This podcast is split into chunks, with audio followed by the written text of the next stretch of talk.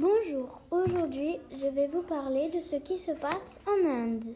Alors, en Inde, il y a une forte croissance démographique. En 1950, les habitants étaient de 400 millions.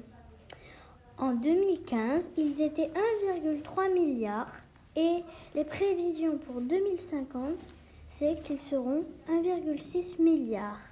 Il y a une fécondité en baisse.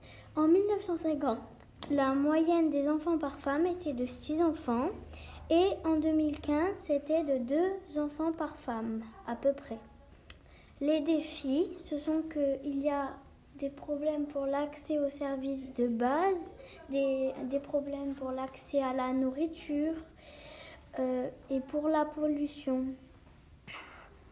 Les problèmes, ils sont posés pour euh, cette forte croissance de la population indienne qui est très problématique dans le monde.